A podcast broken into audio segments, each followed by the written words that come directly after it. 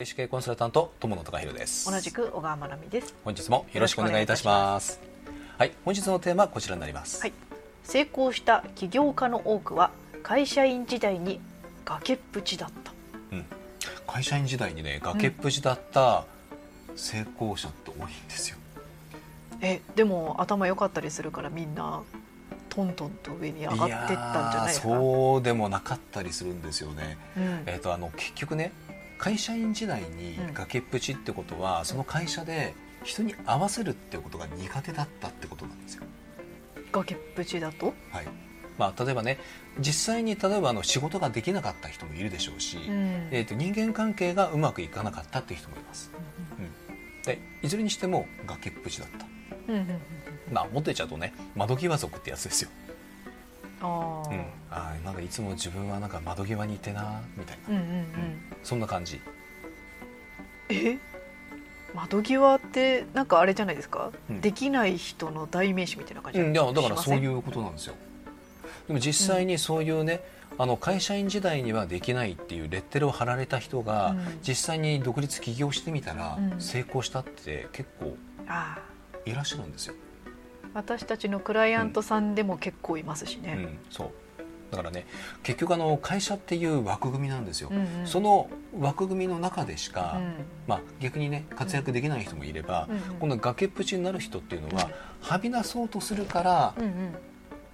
まあ押さえつけられる、うんうんうんうん。そういう感じで、結局ね、あのーやっぱり会社員ってあの和をやっぱりすごく重要視されるんですよね,、うん。うん。ねあのチーム。うんとかね組織とか、がねいい形の輪だったらいいけどね。うん、そう。うん。結構ねその足の引っ張り合いっていうのも中にはあるでしょうしね。悪い組織だと、うん。でそういうとこだとよ余計にね。うん。でそういう人たちはあの、ね、崖っぷちになっちゃうっていう人はうん。いわゆる世渡りが下手くそなんですよ。まあ私もそうでしたけどね、まあ私も窓際だったけどね。うん、そう。だから結局そういうことなんですよ。うん。でだからそのワイドリーもねうん人の上に立つっていう方が向いてる、まあ、あとはうん集団で何かをするよりもん。自分が要はねうん。上に立って集団率いるとかね、あとは一人でコツコツやりたいっていう人もそうだしね。うん。そう。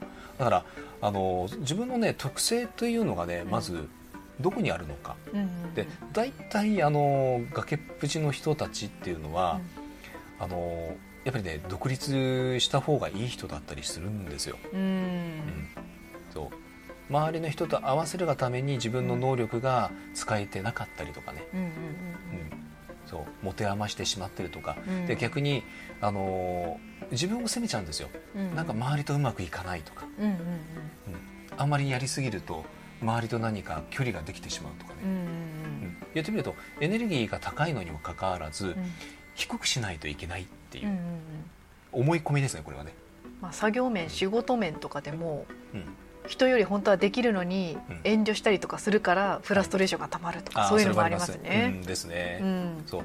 だからね結局ね、あのー何かそこ会社員でいてね苦しい何かが違うとかうん。思うんであれば、一回ね、あのーそこ考えてみていたいた方がいいかもしれないです。これってあれですよね、あの会社とか仕事が嫌いっていうわけじゃないのにって人もうん。かなりいますよね。うん、そうそう。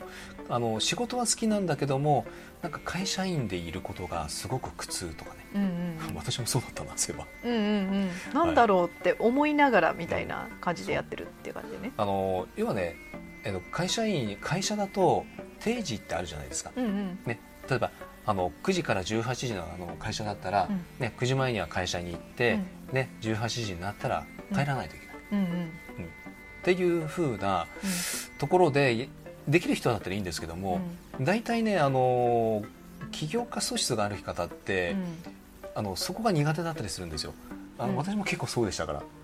うんうんうん。遅刻はしなかったんですけども、あのもう私も逆ですね、うん。うん、あの本当ね、えっと、朝の6時まで会社にいてうん。でシャワー浴びに、えっとうん。家戻って、うん。また普通通り8時半ぐらい、まあ、9時前に会社来て、うん。でまたずっと仕事して翌朝の6時に今じゃできないね。まあもうそれはねちょっといろんな事情があってそういうあの時代があったんですけど、うんうん。全然苦痛じゃなかったんですよね、うんうん、でむしろそういうのがあったから自由にやらせてもらえてたっていう部分もあって、うんうんうん。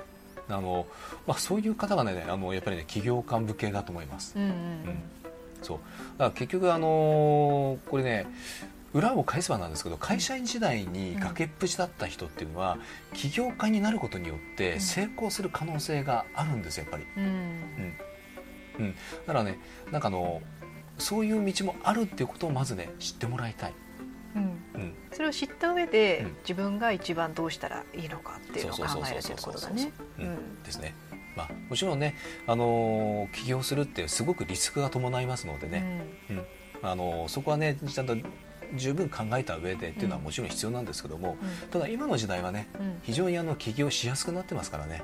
まあ、それに会社員でいることが安定とはもう限らない時代になってますもんね。ねもうだから我慢する時代ではないっていうことですね。はいまあ、ということでね今日は成功した起業家の多くは会社員時代に崖っぷちだったっていうお話でございました。はい、はい、では本日以上となります。はい、ありがとうございました。